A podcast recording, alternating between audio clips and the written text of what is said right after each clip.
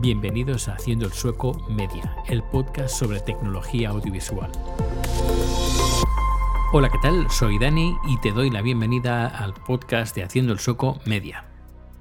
Hoy te traigo algunas novedades en lo que concierne al canal de YouTube y es que debido a que YouTube está aplicando una política que no entiendo muy bien el por qué, pero han bajado las recomendaciones del canal de forma alarmante, he decidido publicar vídeos por objetivos. Lo mismo haré en este podcast. Es decir, cuando un vídeo o, un audio de este podcast haya logrado un mínimo de visualizaciones o escuchas, será cuando realizaré el siguiente. Quizás me ponga palos en mis propias ruedas, pero hay que entender que tengo un tiempo bastante limitado.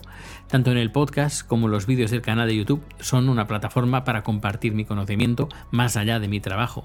Pero si veo que no hay interés, pues prefiero dedicar ese tiempo y esa energía en mi trabajo, que también es mi hobby. Por ejemplo, he realizado webinarios para la empresa donde trabajo con cientos de asistentes de importantes empresas multinacionales interesadas en el contenido y conocimiento que tengo, con chat extensos, con mucho debate. En cambio, cuando hago un vídeo en YouTube, pues apenas llego a medio centenar. Hacer estos vídeos y estos audios no solo los hago para mi disfrute personal, sino para que la gente como tú eh, pueda aprender de mi experiencia. Pero si veo que hacerlo para la empresa donde trabajo me reporta más reconocimiento eh, y más feedback, quizás esté dedicando un tiempo en algo que posiblemente no haya interés. Y sería mejor encaminar hacia una audiencia en inglés, en este caso, y a un nivel más profesional. No lo sé. Eh, lo estoy tanteando porque tanto el podcast como el canal de YouTube son plataformas vivas que se van amoldando en relación a los resultados. Es decir, lo que pase hoy no puede, no significa que, que se tenga que aplicar dentro de un mes o dentro de un año.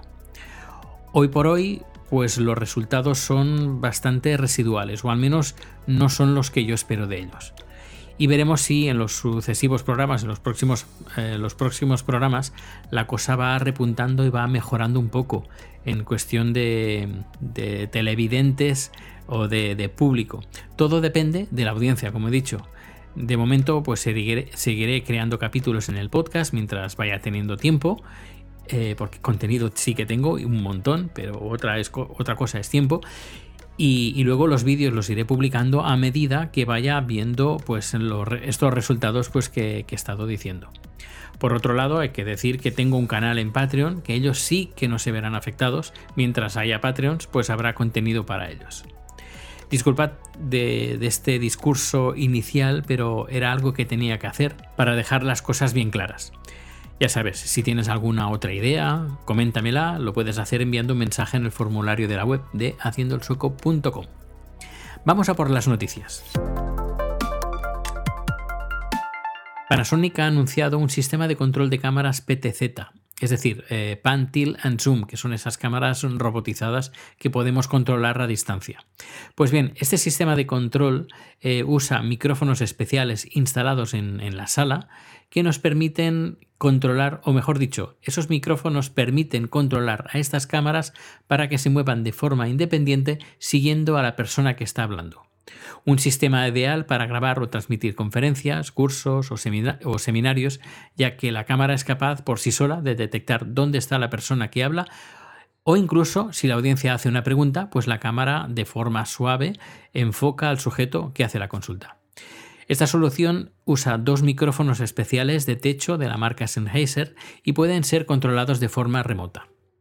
Hoy en día este tipo de soluciones tienen otro tipo de funcionamiento. He estado en varias instalaciones donde tienen este tipo de cámaras que son capaces de moverse hacia donde alguien está hablando, pero lo hacen de una forma diferente, de una forma programada. Es decir, si lo tienen programado, que si por ejemplo el micrófono 1 está recibiendo sonido, la cámara se mueve en el punto programado donde está ese micrófono. Pero claro, si ese micrófono se va de ese lugar, cuando, cuando se active ese audio, pues la cámara enfocará en un lugar donde no hay nadie.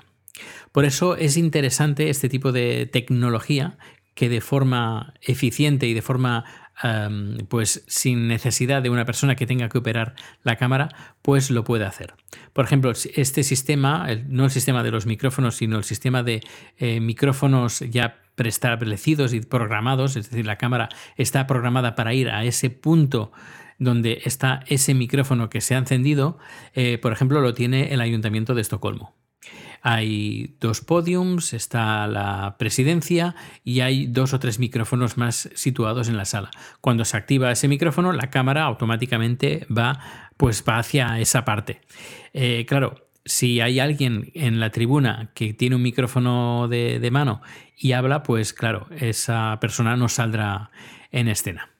Y bien, pues pasamos al tema del día, que hoy os hablaré de los protocolos usados para hacer streaming.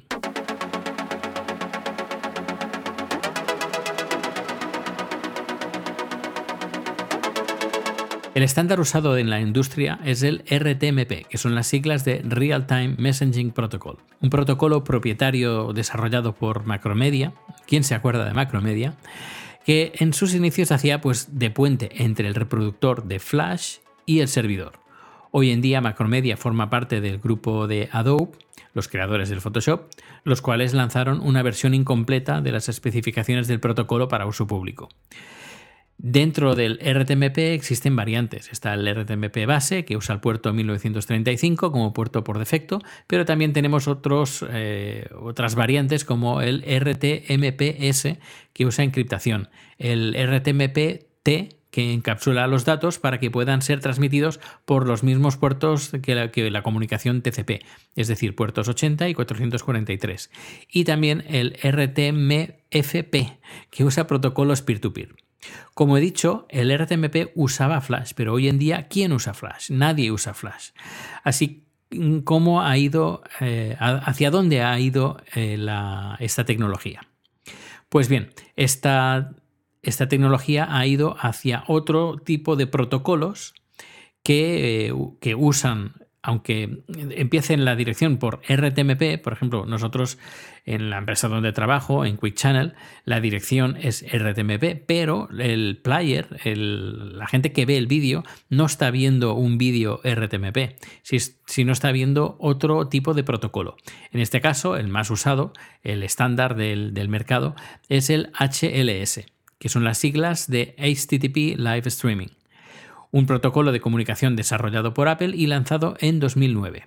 Este protocolo es el más usado, como he dicho, en, la actualidad y se puede encontrar pues, en reproductores multimedia, navegadores, teléfonos inteligentes y servidores de streaming. Una de las desventajas del HLS, y que yo lo he sufrido en su momento, es que tiene una larga latencia, es decir, que entre lo que pasa en directo y cuando lo, le llega esa imagen al, espectador, se puede demorar entre 30 y 40 segundos mientras que con Flash la latencia era inferior a 10 segundos.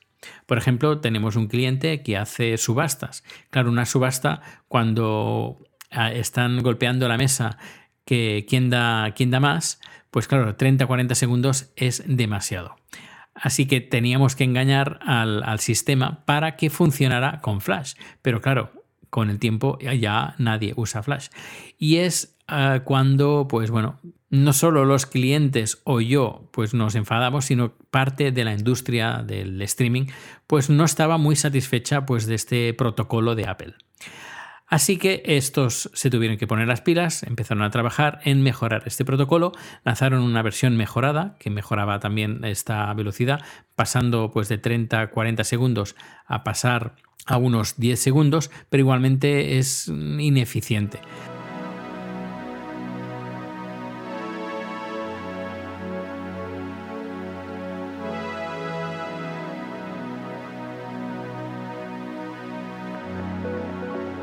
Desde la WWDC de 2019 de Apple, pues anunció el ALHLS, ALHLS, que son las siglas de Apple Low Latency HLS o HLS de Apple de baja latencia. Esta nueva mejora pues reduce notablemente el tiempo que pasa de 30 a 40 segundos, que es el HLS eh, genérico, a unos 3 segundos.